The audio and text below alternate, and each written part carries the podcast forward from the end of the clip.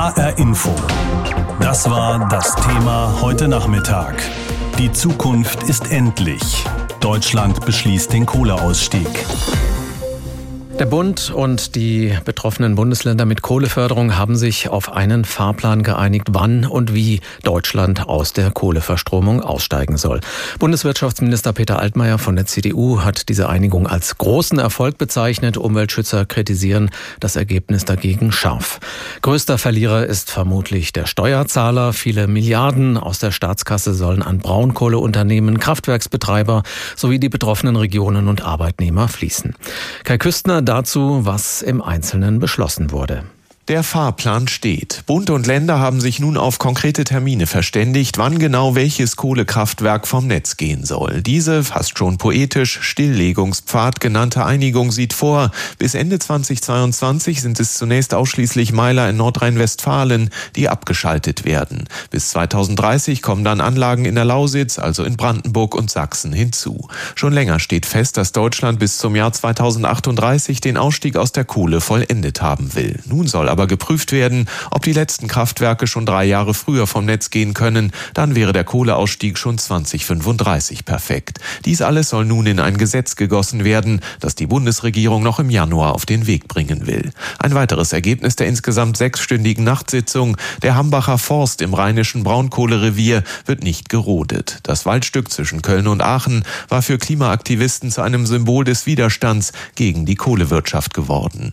Jetzt, wo der Abschaltfahrplan steht, steht, ist auch der Weg frei für die Hilfen in Höhe von 40 Milliarden Euro, die der Bund den betroffenen Bundesländern zahlen will, damit diese den Kohleausstieg besser verkraften. Die Betreiber der bald stillgelegten Anlagen sollen mit insgesamt 4,35 Milliarden Euro entschädigt werden. Heftig gestritten wurde zuletzt auch über die Frage, ob ein im nordrhein-westfälischen Datteln gerade erst neu gebautes Kraftwerk überhaupt noch ans Netz gehen soll. Das jedoch soll nach den Worten von Ministerpräsident Armin Laschet passieren.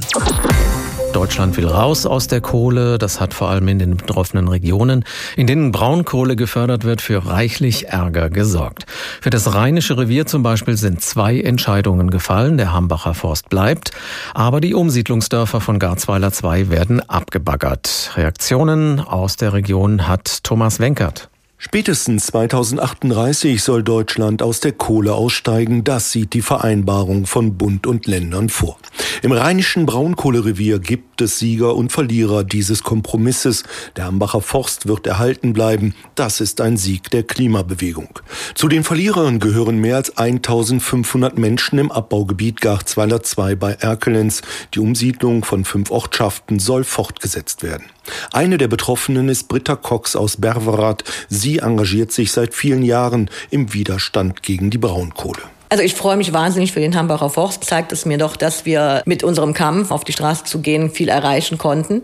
Was mich absolut daran stört, ist logisch, dass gesagt wird, die Dörfer sollen noch weg. Wie andere Betroffene hofft Britta Cox jetzt darauf, dass die Proteste für den Erhalt der fünf Erkelenser Ortschaften zunehmen werden. Als Beispiel führt sie die Demonstrationen aus 2015 an.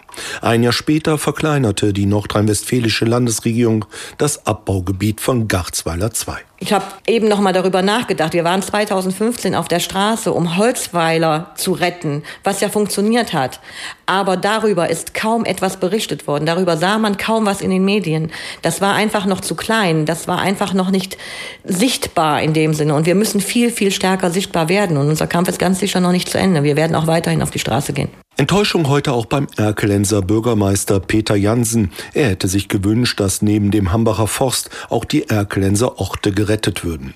Er geht davon aus, dass mit den Entscheidungen des Kohlegipfels keine Ruhe rund um den Tagebau Garzweiler 2 einkehren wird. Solange Tagebau hier im Lande ist, war immer Unruhe und leider wird es ein Stück bleiben, aber es gibt jetzt einen klaren Fahrplan wieder und dann kann man sich wieder orientieren. Das ist der einzige Vorteil. Rund 15 Milliarden Euro werden an Strukturhilfe in das Rheinische Revier fließen. Neue Arbeitsplätze in zukunftsfähigen Branchen sollen geschaffen werden. Das fordert auch die Gewerkschaft IGBCE. Sie geht davon aus, dass in den kommenden Jahren rund 3000 Jobs in der Braunkohle wegfallen werden. Manfred Marisch von der IGBCE Alsdorf. Wichtig ist für uns, und das ist für uns das Positive, dass wir eine vernünftige Absicherung für unsere Kolleginnen und Kollegen haben. Und dass man jetzt hier auch so viel Gas gibt wie beim Kohleausstieg, um in der Region neue Arbeitsplätze zu schaffen. Das wird für uns entscheidend sein. Und da hoffe ich, dass man ein bisschen mehr Gas gibt wie in der Vergangenheit. Bereits Ende des Jahres sollen in Nordrhein-Westfalen erste Kraftwerksblöcke abgeschaltet werden. Das Rheinische Revier steht vor großen Herausforderungen. Für den Kohleausstieg gibt es jetzt bis spätestens 2038 seit heute ganz offiziell einen Fahrplan. Die Bundesregierung hat sich in der letzten Nacht bei einem Spitzentreffen auf ein abgestimmtes Konzept verständigt. Mit am Tisch im Kanzleramt saßen Vertreter der Bundesländer mit Braunkohleförderung und Abgesandte der Kraftwerksbetreiber. Bundeswirtschaftsminister Peter Altmaier hat die Einigung als großen Erfolg bezeichnet. Umweltschützer kritisierten sie dagegen scharf und kündigten Widerstand an. Aus Berlin Thorsten Huhn. Die Bundesregierung hat einen Fahrplan für die Abschaltung der Kohlekraftwerke verabschiedet. Für die Betreiber gibt es Entschädigungen in Milliardenhöhe, zudem massive Hilfen für die Regionen und für Beschäftigte. Bundeswirtschaftsminister Peter Altmaier, CDU, zeigte sich zufrieden. Es ist gelungen, eine Bund-Länder-Einigung zum Kohleausstieg zu erzielen, die Rechtssicherheit schafft, die Planbarkeit schafft, die sicherstellt, dass wir unsere Klimaziele einhalten und dass trotzdem die Versorgungssicherheit gewährleistet ist. Man habe damit eine gute Einigung für den Klimaschutz erzielt, so lautete das Resümee des Bundeswirtschaftsministers nach den mehrstündigen Verhandlungen in der vergangenen Nacht. Der Fahrplan für den Ausstieg aus der Kohle in Deutschland steht nun fest. Spätestens im Jahr 2038 werde man keine Braunkohlekraftwerke mehr in Deutschland haben, sagte Altmaier. Ende der 20er Jahre will die Bundesregierung überprüfen, ob der Ausstieg auf 2035 vorgezogen werden kann. Altmaier erklärte, man habe sich geeinigt, dass der Hambacher Forst nicht gerodet wird. Der Tagebauch Garzweiler hingegen soll weiterlaufen. Das liege im energiewirtschaftlichen Interesse aller Beteiligten, sagte der Wirtschaftsminister. Auch das umstrittene Steinkohlekraftwerk Datteln 4 soll entgegen den Empfehlungen der Kohlekommission ans Netz gehen. Als Entschädigung für die Braunkohleunternehmen sind 4,3 Milliarden Euro vorgesehen. Für die Bewältigung des Strukturwandels in den betroffenen Regionen werden insgesamt 40 Milliarden Euro bereitgestellt. Man wolle einen sozialverträglichen Ausstieg aus der Kohle organisieren, sagte Bundesumweltministerin Svenja Schulze von der SPD. Mir ist als Sozialdemokratin wichtig, dass wir keine Region im Regen stehen lassen, dass wir einen sozialverträglichen Ausstieg aus der Kohle jetzt äh, organisieren und äh, dass die Hilfen, die wir den Regionen geben werden, sehr klar vereinbart sind. Kritik kam von Umwelt- und Wirtschaftsverbänden. Industriepräsident Dieter Kempf kritisierte, die geplanten Ausgleichszahlungen für steigende Strompreise seien nicht ausreichend. Auch die Opposition im Bundestag ist nicht zufrieden. Der FDP-Energiepolitiker Lukas Köhler sprach von sinnlosen Milliardengeschenken auf Kosten der Steuerzahler. Grünen-Fraktionschef Anton Hofreiter kritisierte, dass viele Dinge nicht geregelt seien, der Ausbau der erneuerbaren Energien etwa. Des Weiteren ist natürlich hochproblematisch, äh, dass Garzweiler, also dieses riesige Braunkohleabbaugebiet, als energiepolitisch notwendig äh, festgeschrieben werden soll. Das bedeutet eine gigantische zusätzliche Menge von CO2-Emissionen. Auch der Bund für Umwelt und Naturschutz, BUND, sieht die Entscheidungen der Regierung sehr kritisch. Er spricht von einem energie- und klimapolitischen Skandal. Die Bundesregierung habe den vereinbarten Kohlekompromiss missachtet. Das Gros der Kohlekraftwerke werde erst nach 2030 abgeschaltet. Und die Inbetriebnahme des Steinkohlekraftwerks Datteln 4 sei ein klarer Bruch mit dem Kohlekompromiss. Dieser sogenannte Stilllegungspfad ist komplex. Die Betreiber werden einige Milliarden an Entschädigungen bekommen, die Länder viele Milliarden Hilfen. Und im Jahr 2038, möglicherweise sogar schon ein paar Jahre früher, will Deutschland dann raus sein aus der Kohle. Was fürs Klima sicherlich eine gute Nachricht ist, so verkaufen es jedenfalls die Verhandler. Professor Manuel Frondl vom RWI Leibniz Institut für Wirtschaftsforschung in Essen sieht das allerdings anders. Ich habe ihn vor der Sendung gefragt, wie er das Kohleausstiegsgesetz beurteilt.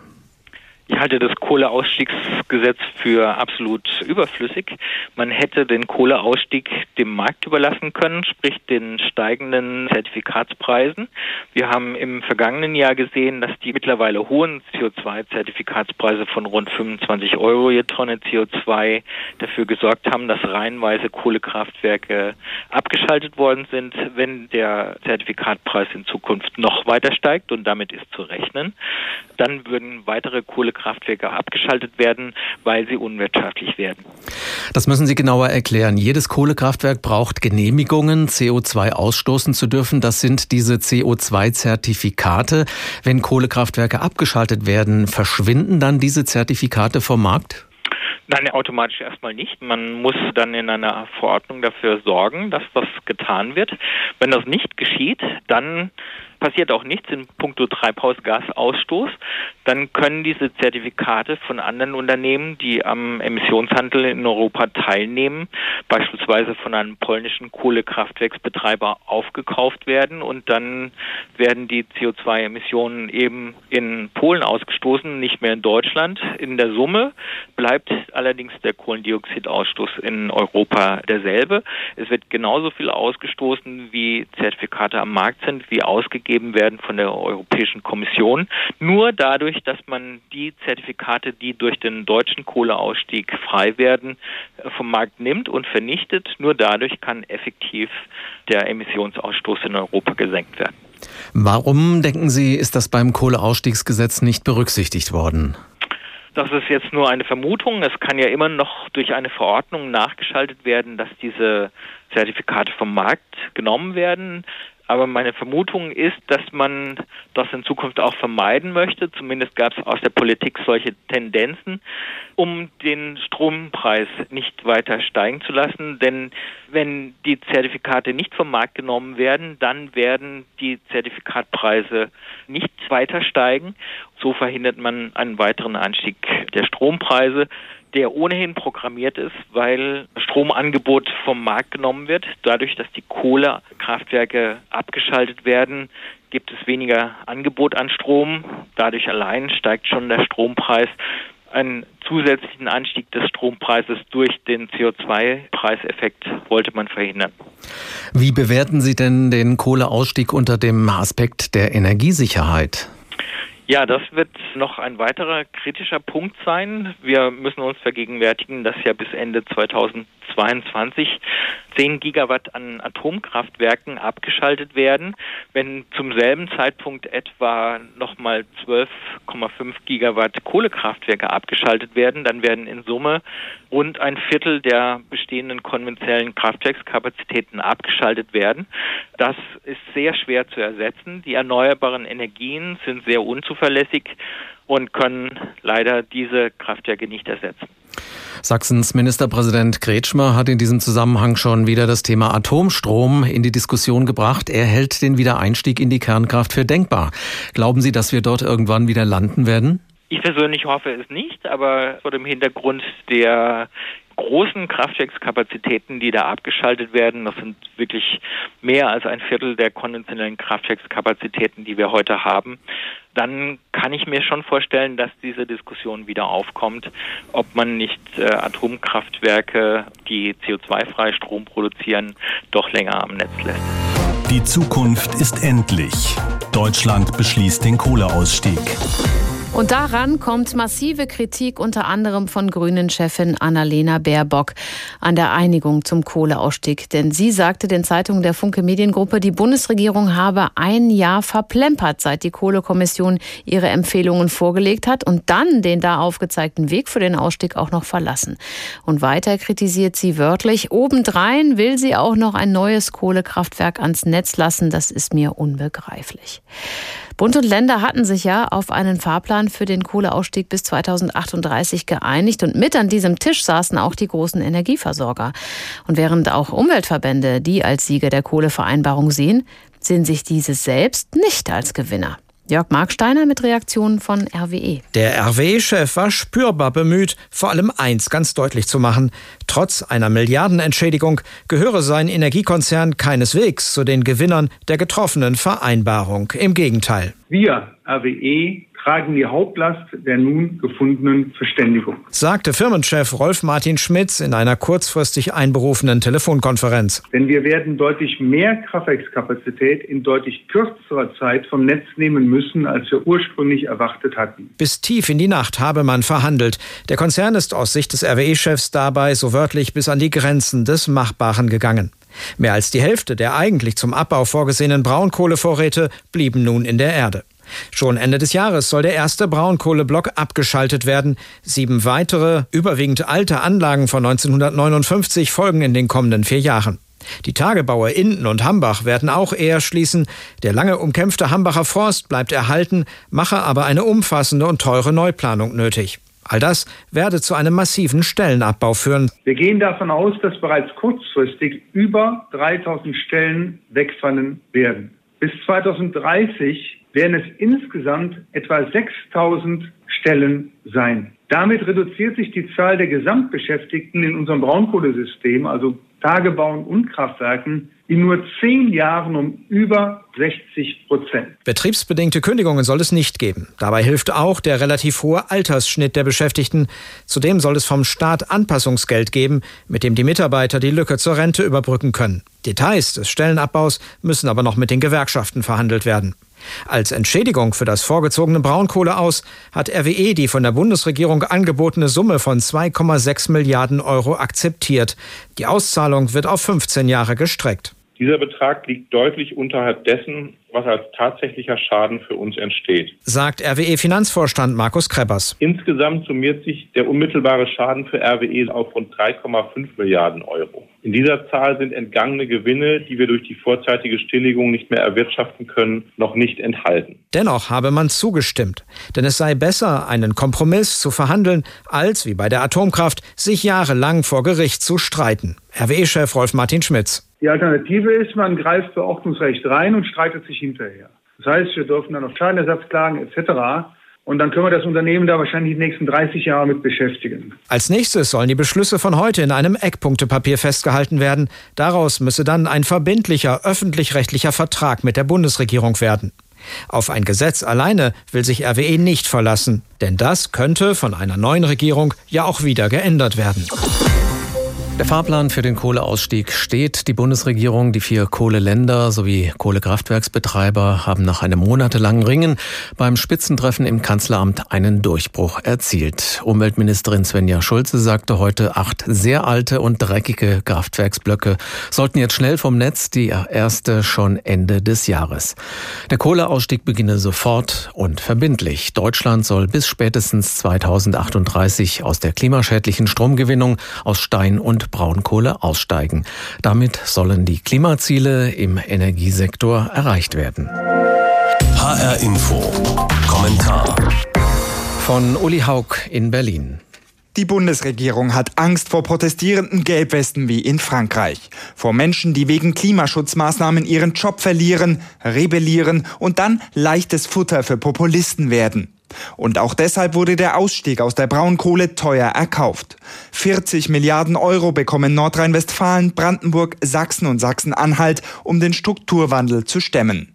Hinzu kommen, ähnlich wie beim Ende des Steinkohlebergbaus, weitere Milliarden für sogenannte Anpassungsgelder. Damit ältere Kumpel die Zeit von der Schließung des Tagebaus bis zur Rente überbrücken können. Das ist in den strukturschwachen Regionen grundsätzlich richtig. Gehen aber andere Industrieunternehmen über die Wupper, zeigt sich der Staat weniger spendabel. Beispiel Windenergiebranche. Die Kohle und die damit traditionell verbundenen Energieunternehmen haben in Deutschland weiterhin eine Lobby. Anders lässt sich kaum erklären, dass die Kraftwerksbetreiber noch über 4 Milliarden Euro an Entschädigung kassieren. Vor fast einem Jahr hat die Kohlekommission ihren Vorschlag für den Ausstieg vorgelegt. Die Verhandlungen waren zäh und haben zu lange gedauert. Mit dieser Kritik hat Umweltministerin Schulze recht. Sie kann auf der Habenseite verbuchen, dass der symbolträchtige Hambacher Forst nicht mehr gerodet und umgebaggert wird. Und so hat die Bundesregierung einen teuren Kohlekompromiss gefunden, der vor allem den sozialen Frieden in Ost und West sichern soll. Ob er auch reicht, um die gesteckten Klimaschutzziele zu erreichen, steht auf einem anderen Blatt. Dreimal pro Stunde ein Thema. Das Thema in HR Info. Am Morgen und am Nachmittag.